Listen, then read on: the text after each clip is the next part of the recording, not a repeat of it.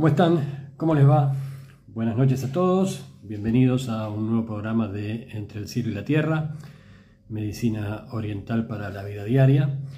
Soy Miguel Ángel Nogueira, transmitiendo en vivo desde Buenos Aires, Argentina, para todos ustedes. Y este va a ser nuestro programa número 31. Es el programa número 3 de la cuarta temporada de este ciclo. Y está este ciclo orientado fundamentalmente a desarrollar conceptos de todo lo que tiene que ver con el sistema de pensamiento de la medicina ayurvédica. Como siempre voy a dar unos minutos para que todos aquellos que quieran conectarse para participar del programa en vivo puedan hacerlos. Y mientras tanto les cuento que eh, en el programa del día de hoy vamos a continuar desarrollando algo que comenzamos en nuestro último programa, el programa número 30, en donde comenzamos a hablar de diferentes aspectos de este concepto central en el pensamiento ayurvédico y de la medicina oriental en general, que es el concepto de prana o de energía. En el, programa anterior habíamos abordado la idea de eh, los distintos joyas o envolturas en las cuales el prana se presenta y luego hablamos de el segundo nivel de envoltura, ¿sí? lo que hemos definido como pranamaya koya, ¿sí? y hablamos de los vayus o de los movimientos energéticos o los movimientos del prana dentro del cuerpo. Hoy vamos a ir un paso para atrás, vamos a hablar de algo más básico todavía, que tiene que ver con eh, la forma en la cual el prana se expresa a nivel de la, de realidad, a nivel de la constitución de la realidad, y vamos a familiarizarnos o abordar tres conceptos centrales dentro de esta parte eh, del concepto de prana, que son la idea de los gunas, los butas y los doyas. Les recuerdo a todos, y sobre todo a aquellos que se están sumando quizás en estas últimas emisiones, que el sistema ayurvédico es un sistema complejo y que tenemos que hablar de conceptos o de nombres o de palabras que muchas veces no son familiares para nosotros e incluso conceptualmente que son cosas difíciles de abordar desde cero.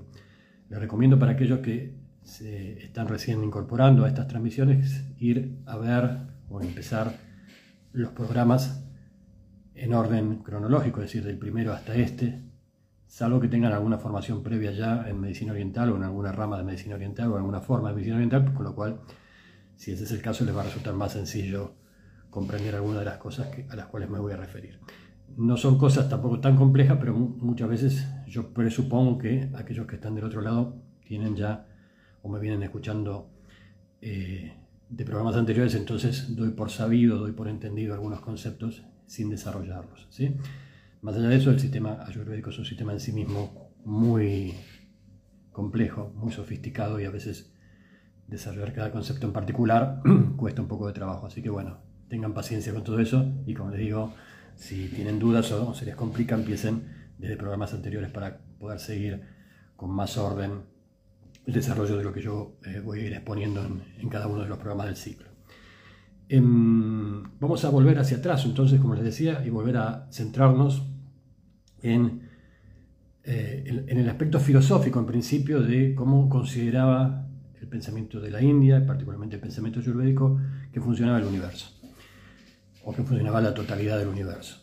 Entonces, había como una idea, una idea importante, ¿sí? muy afín, algo eh, que también hemos visto en el sistema de pensamiento chino, que es esta idea de que en realidad hay una unidad subyacente a todo lo que nosotros experimentamos o podemos como conceptualmente abordar desde el punto de vista de nuestra mente del universo. Es decir, así como existía esta idea del Tao, ¿sí? en el pensamiento chino de esa unidad energética indiferenciada, que subyace a toda la realidad que nosotros podemos percibir o captar o con la cual nosotros interactuamos, existe una idea similar dentro del pensamiento de la India, que es el concepto de Brahman, ¿sí? esta idea de, bueno, el prana unificado. Eh, esa idea, o ese ese concepto de Brahman se asocia, en principio, a eh, la polaridad masculina, siendo la palabra que se utiliza para hablar de eso, o para definirlo, la palabra prakriti, ¿sí? perdón, la palabra purusha, ¿sí? opuesta o complementaria al concepto de prakriti, que es la realidad que nosotros podemos percibir. ¿sí? Purusha está asociada, como les decía, al arquetipo eh, masculino y esotéricamente, o para, eh, para una forma más familiar, digamos, de, poder recordar o de poder asociar a esta, esta clase de energía, se la asociaba al dios Shiva o al arquetipo de Shiva y el prakriti, la realidad de nuestros sentidos, aquello que percibimos, aquella cosa que nosotros directamente podemos digamos, abordar a partir de nuestra existencia, eso era el prakriti, la polaridad femenina asociada a Shakti. ¿sí? Esto es importante porque acá tenía que ver con una incapacidad nuestra a partir de nuestra estructura cerebral, de nuestra estructura digamos, constitutiva. No nos es posible acceder de forma directa a todo lo que era el Brahmana, todo lo que era esa parte del el Purusha. Y entre esa capa, el Purusha, a lo cual nosotros no podemos acceder, que representa la existencia o la realidad, vamos a decir, la realidad real, ¿sí? aquello que de, verdad es, y lo que nosotros podemos percibir de esa realidad, había como una capita intermedia que era el Maya, ¿sí? esa famosa palabra que en alguna otra clase me referí, que muchos traducen como ilusión. ¿sí? Es decir, nosotros, a través de nuestros sentidos, a nuestra interacción con la realidad, no interactuamos directamente con la energía, sino con lo que nosotros podemos percibir de esa energía, con la forma en la cual nosotros podemos acercarnos a esa energía, pero no es lo real. ¿Sí? Lo real está más allá de nuestro alcance, ¿sí? y lo que nos separa de eso es ese velo de Maya. Todo lo que hablamos, si se acuerdan en la clase anterior, esos distintos envoltorios que decíamos que constituían nuestro, cuerpo físico, todos tenían incluido la palabra maya. ¿Se acuerdan? Teníamos la primera capa que habíamos hablado del el envoltorio del alimento, o más precisamente lo que nos importa hoy, el envoltorio físico, a eso nos vamos a referir en la clase de hoy. ¿sí? Ese era el Anna Maya Kosha. Y después hablamos, al que nos referimos la clase pasada, que era el envoltorio energético, el envoltorio eh, relacionado con lo que sería la capa, el envoltorio de la respiración o la capa energética o la capa asociada a lo respiratorio. ¿sí? El respiratorio en el sentido amplio, no solamente en el aire, sino en el sentido del prana, justamente se llamaba prana maya kosha. Y después teníamos tres envoltorios más asociados más a distintos aspectos de la mente.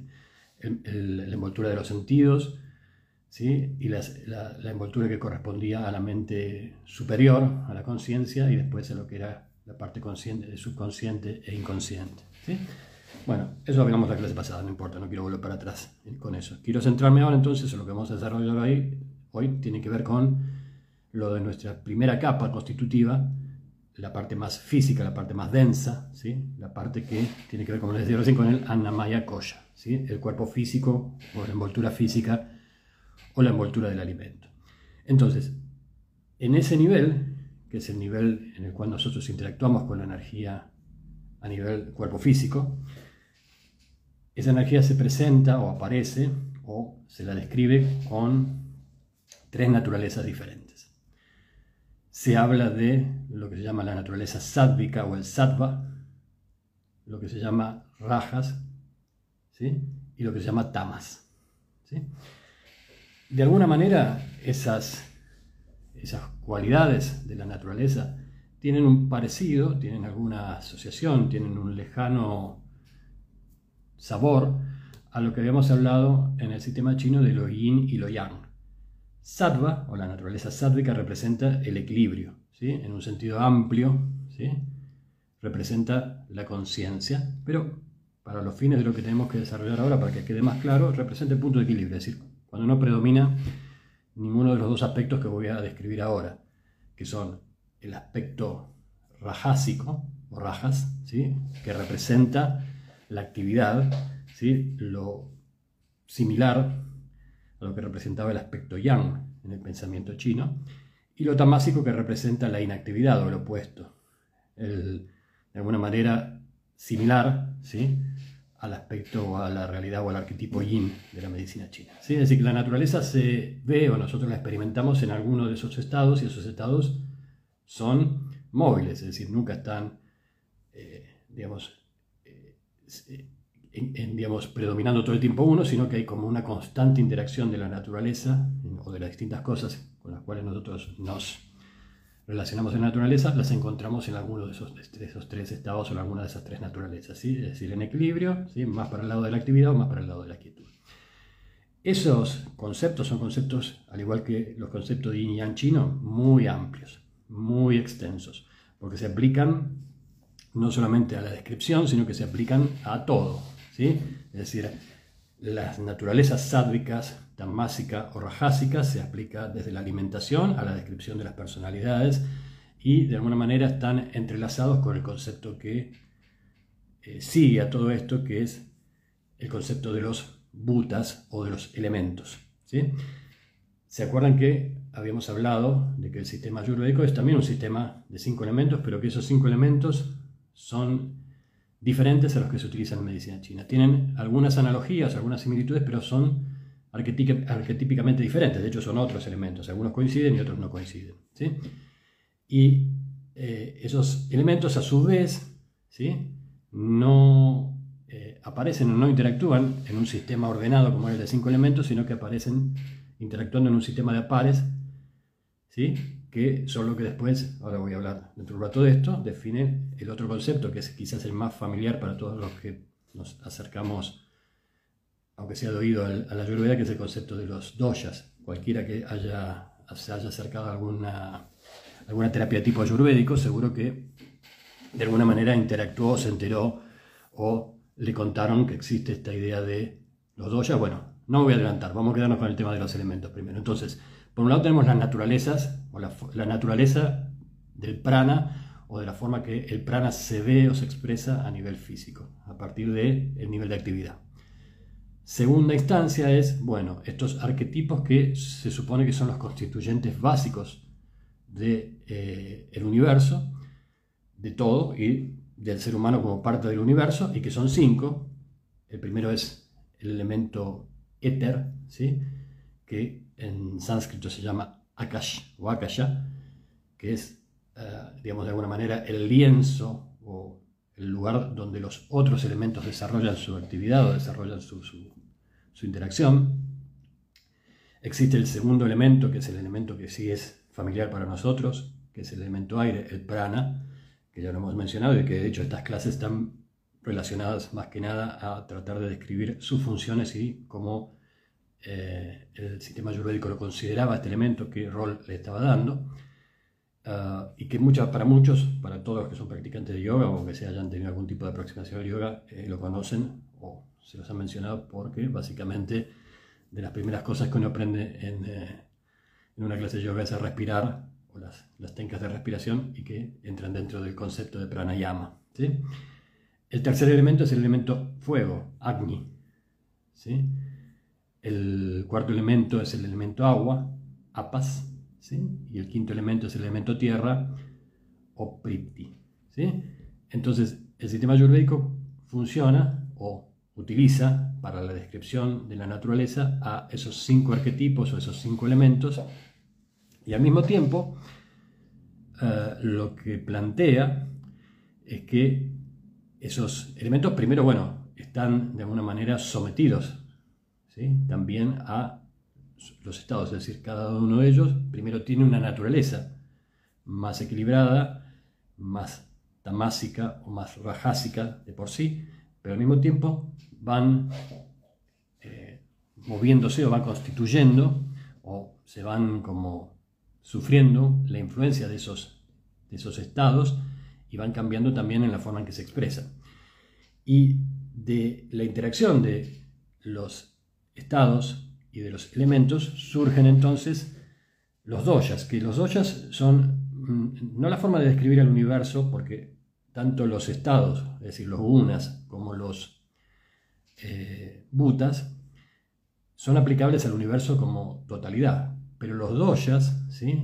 son más bien la forma en que los elementos se expresan a nivel de lo que está vivo, a nivel de lo que tiene vida. Por eso están central esta idea de los doyas en todo lo que tiene que ver con la diagnosis ayurvédica, en todo lo que tiene que ver con reequilibrio que propone el sistema ayurvédico a través de la alimentación. ¿sí? Entonces, tenemos que los doyas son siempre, eh, digamos, combinaciones de dos elementos. Para muchos son familiares, porque probablemente hayan escuchado estas palabras o estos conceptos o estos vocablos antes.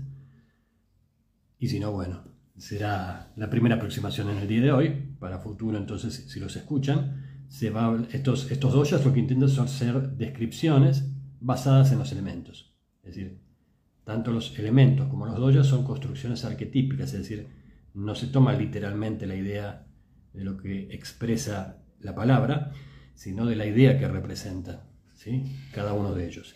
Entonces tenemos el primer eh, doya, que es el doya vata. Y el doya vata surge de la combinación del elemento éter con el elemento aire. Es decir, es una tipificación, es un conjunto de características asociadas a lo que cada uno de esos elementos representa en forma particular. Es decir, cada elemento, no lo voy a describir ahora, pero sí voy a dedicar un programa más adelante a hablar de las características propias de lo que representan tanto los elementos como los doyas. Ahora voy a enunciar la idea macro, la idea general. ¿sí? Cada uno de los elementos tiene, o ese arquetipo representa ciertas cualidades, ciertas cualidades de la naturaleza y ciertas cualidades específicas en cuanto a constituyentes del cuerpo, eh, asociaciones con comportamientos, con personalidades, con tipos morfológicos, con bueno, un montón de cualidades o situaciones más amplias. Por un lado eso lo representan los elementos y al mismo tiempo también los doyas, los doyas como les decía recién, resultan o ¿sí? muchas veces se los, se los describe de esa forma, justamente porque están más asociados a lo que es la descripción de la naturaleza de los seres vivos o de aquello que está vivo, los doyas son como la forma en que esos elementos aparecen en todo aquello que tiene vida. Entonces, el primero de los doyas, como decía, es el doya bata, que es la combinación o la unión de eh, el elemento aire con el elemento éter.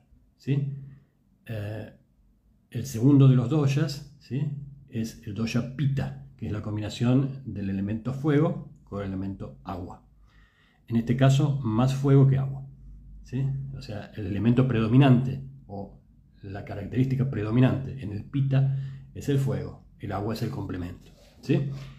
Y el tercer elemento o el tercer doya ¿sí? es el doya kafa, que es la unión de el elemento tierra con el elemento agua, en este caso el agua más dominante que el elemento tierra. Esto así a nivel de la descripción general, es decir, básicamente la idea ayurvédica es que cada uno de nosotros eh, se puede calificar o clasificar dentro de alguno de esos tres biotipos y que ese biotipo tiene como dos, dos aspectos, vamos a decir El, el, aspecto físico, es decir, aquello que estamos enunciando, que define a partir de esa combinación un cierto predominio de características, es decir, por decir cosas, ¿sí? el tipo de cabello, tipo de cutis, el tipo de piel, la oleosidad de la piel, el tipo corporal, la contextura, la altura, la, forma de los huesos, eh, el, eh, digamos, el, formato de la circulación sanguínea, no sé, infinitas cosas, o no infinitas, pero muchas cosas que están tipificadas para cada uno de esos eh, doyas y que cuando uno dice, bueno, vos sos, en vos predomina tal o cual, está haciendo una descripción de un montón de características que están justamente referidas a esa combinación específica de elementos. Por otro lado, cada uno de estos doyas tiene como un aspecto espiritual o un aspecto más esotérico. Y tienen palabras también asociadas para cada uno de esos aspectos esotéricos. Tienen de alguna manera alguna, algún sabor también con cuando hablamos de la medicina china que decíamos, bueno, uno describe a las personas en función de los elementos y eso le da características, pero al mismo tiempo cada elemento tiene como un espíritu, una parte espiritual, una parte más asociada a la personalidad o asociado a aquello más intangible y que definíamos justamente como el espíritu del elemento en la medicina china. Bueno, eso, hay algo similar a eso acá en, el Ayurveda, em, es quizás más o menos común ¿sí? para nuestro oído, para aquellos que estudian Ayurveda eh, estos conceptos, pero están asociadas justamente a la expresión de los doyas en este aspecto más esotérico, más espiritual, más mental, más ah, eh, menos concreto, ¿sí? más etéreo. Y son eh, para el aspecto, para, digamos, perdón, para el doya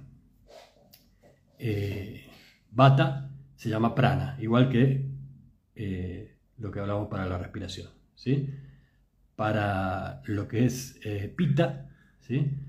Tiene el concepto de hojas o ollas. Y para lo que es cafa, tiene el, lo que se llama tellas o tejas, ¿sí?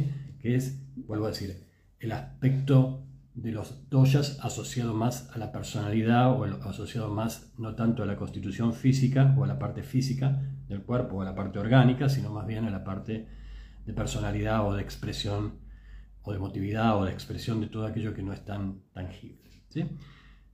Vuelvo un poquito para atrás y les recuerdo que todo esto que estamos hablando tengan paciencia para poder de a poco digerirlo porque son conceptos, como les decía al principio, que son difíciles de recordar, difíciles de entender a veces y la propuesta de este programa es una propuesta más de recorrer todos estos conceptos a nivel genérico y sin profundizar dentro de cada uno, pero aquellos que realmente les interese, los invito a todos a meterse en libros de Ayurveda y que van a encontrar como un montón de material o de información mucho más extensa que la que yo puedo desarrollar en este programa. ¿sí? Bueno, volviendo al tema de, los doyas, entonces se supone o se expresa o se entiende en el, pensamiento ayurvédico que cada uno de nosotros nace con algo que se llama su naturaleza original. ¿sí? Ah, esa naturaleza original se llama prakruti ¿sí? y es la combinación de la energía que heredamos de nuestros padres en el momento de la concepción, ¿sí? más un factor astrológico. Ese es nuestro doya de nacimiento, es decir, aquello que nos describe a nivel del, nacimiento. Y probablemente nos describe durante la primera infancia, es decir, hasta los 4 o 5 años de edad es el, doya predominante. Pero en la medida que empezamos a interactuar de manera independiente con todo nuestro entorno, con nuestros padres, con nuestro entorno físico, con las cosas que nos van pasando, empezamos a sufrir lo que se llaman desequilibrios. Y entonces eso es el doya, con lo cual cuando uno va al médico, el médico no se encuentra. ¿sí? Normalmente un doya desequilibrado o fuera de nuestra naturaleza original. Eso es lo que se define como Vikrutri, ¿sí? o Vikruti, o eh, el doya en este momento, es decir, el doya en el cual estamos nosotros como de alguna forma polarizados por la acción de nuestro vivir. Y básicamente ese, ese, estado, ese doya, es un doya desequilibrado, es un doya en desarmonía, es un doya en el cual nos encontramos pero que no refleja quiénes nosotros somos. ¿sí? Esto em, tiene que ver con la idea de que la enfermedad no solamente es un conjunto de síntomas, un conjunto de factores que no desequilibra, sino que es un nivel de desorden en el cuerpo y por ende las herramientas de la ayurveda como buena, como buena medicina oriental tienen que o se utilizan como una manera de devolverle a la persona una referencia con su naturaleza original, es decir, las vuelven a acercar al estado de salud o al estado de orden. Esto tiene que ver con justamente después los distintos métodos que se utilizan en la ayurveda, básicamente el que más conocemos que es el sistema de dieta o el sistema de de, alimentación más fitoterapia, que es aquello que nos es más familiar dentro de la ayurveda, pero no es solamente eso, es decir, eh, recuerden como les decía que el sistema ayurvédico es un sistema tan complejo como el sistema chino y tiene a su vez ¿sí? métodos de diagnosis para poder justamente uh, darnos darse, que, que, el médico se dé, o el practicante, el practicante de ayurveda se pueda dar cuenta de qué tan alejado está uno de su doya original, ¿sí? o uh, que dentro del doya que le corresponde, si está en de su naturaleza original, qué tan en equilibrio o en desequilibrio está respecto de donde debería estar. Y para eso utilizan métodos como la diagnosis de pulso, la diagnosis de lengua, la palpación, la, digamos, la, diagnosis visual o todo aquello que tiene que ver con la observación de la piel o de la constitución o todo aquello, secreciones, em, eh, todo aquello que tiene que ver con el, análisis de los desechos de las personas, tanto lo, digamos, materia fecal como la orina o como la transpiración, es decir, algo muy similar en ese aspecto a todos los distintos eh, métodos de evaluación que ofrece la medicina china, pero con el foco puesto en este caso en los doyas. Una gran diferencia, por ejemplo, entre el sistema de doyas y el sistema de los elementos de la medicina china, lo mismo pasa para la, para la idea de yin yang, es que en el sistema chino yin yang es una interacción, es decir, es un, sistema donde interactúan esas dos energías, y lo mismo en el sistema de elementos. Y es muy importante en el pensamiento chino, esa interacción. Aquí no es tan importante la interacción entre los doyas. No hay toda una teoría de doyas en el sentido de cómo la energía se mueve entre esos doyas, sino más bien la idea es la de poder de alguna forma captar o, identificar el doya original que corresponde a la persona en función de cuestiones que son desde la numerología hasta, bueno, eh, cuestiones que tienen que ver con eh, digamos, eh, las características que tienen nuestros padres, ¿sí? hasta eh, cuestiones que tienen que ver con eh, astrología, ¿sí? o, como le decía al principio, la influencia de lo celeste dentro del plano terrenal. Eh, dentro de los sistemas entonces de equilibrio les, les, comentaba que existe las cuestiones asociadas a la alimentación, a la fitoterapia, al masaje, ¿sí? como forma de volver al equilibrio, distintos métodos también de digitopresión, ¿sí? no eh, con agujas como existía en el, sistema chino, pero sí de compresas o de aceites o de utilización de aceites calientes o fríos o de distinta eh, origen o de distinta calidad o de distinta naturaleza que tienen que ver cada uno con equilibrar o poder ayudarnos a llevar el equilibrio en función de esto que decíamos al principio, ¿sí? la descripción de cada uno de estos en sattva, ¿sí? tamas ¿sí? o rajas. Y em, también existían métodos de equilibrar, digamos, la salud a partir de algo similar al Feng Shui, al reordenamiento del espacio y el entorno y las cosas que hay alrededor de la persona, en función también de la circulación energética. Es decir, en muchos aspectos la medicina ayurvédica se parece a el sistema de pensamiento chino, pero a la hora de la, implementación, a la hora de poner en práctica las formas de equilibrar o de diagnosticar o de evaluar o de asimismo describir cómo la energía circula en el cuerpo, son sistemas absolutamente diferentes en donde podemos encontrar puntos en común, pero en donde en definitiva las diferencias son más que las similitudes.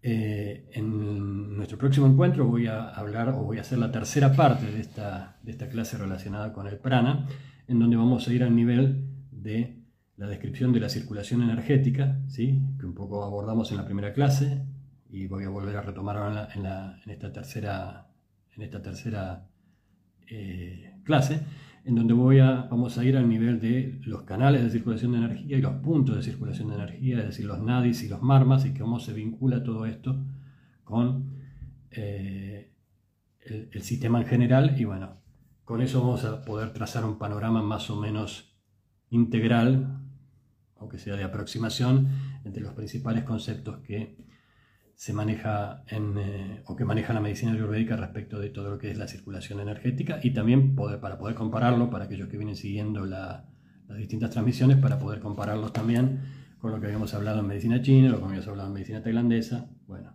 acá vamos a tener la tercera versión o el tercer sistema de circulación energética con sus propias características y podamos ver las diferencias que hay entre uno y otro, ¿sí? a nivel macro y las similitudes también. ¿sí? Así que por hoy llegamos hasta acá con la clase. Eh, como siempre los invito a aquellos que les interese en, se interesen en, en, ver los programas anteriores, los pueden acceder a partir de mi página web, que es www.tyson.com.ar. Van a ver que hay una parte que dice gratis, esa parte se refiere a este programa y dentro de ese programa van a encontrar los distintos lugares donde pueden acceder o bien a los podcasts de audio o bien algunos de los videos que tienen que ver con eh, esto que bueno, va a quedar filmado para el día de hoy para compartir hasta que yo grabe el próximo programa cuando tenga la posibilidad de poder desarrollar lo que esperemos que sea dentro de un tiempo corto. ¿sí? Por lo demás, eh, les agradezco a todos el haber estado como siempre del otro lado. Espero que les haya resultado interesante la información que compartí con ustedes hoy. Si quieren dejarme algún comentario, quieren eh, que hable o que incluya ¿sí? alguna información en particular dentro de este curso o en alguna de las emisiones futuras que vaya desarrollando, bueno, los invito a que me contacten y me la dejen. Y eh, les deseo, como siempre, ¿sí? unos días de armonía mental, emocional, física y espiritual hasta que nos volvamos a reencontrar en este lugar. ¿sí? Les agradezco mucho y nos vemos la próxima. Gracias.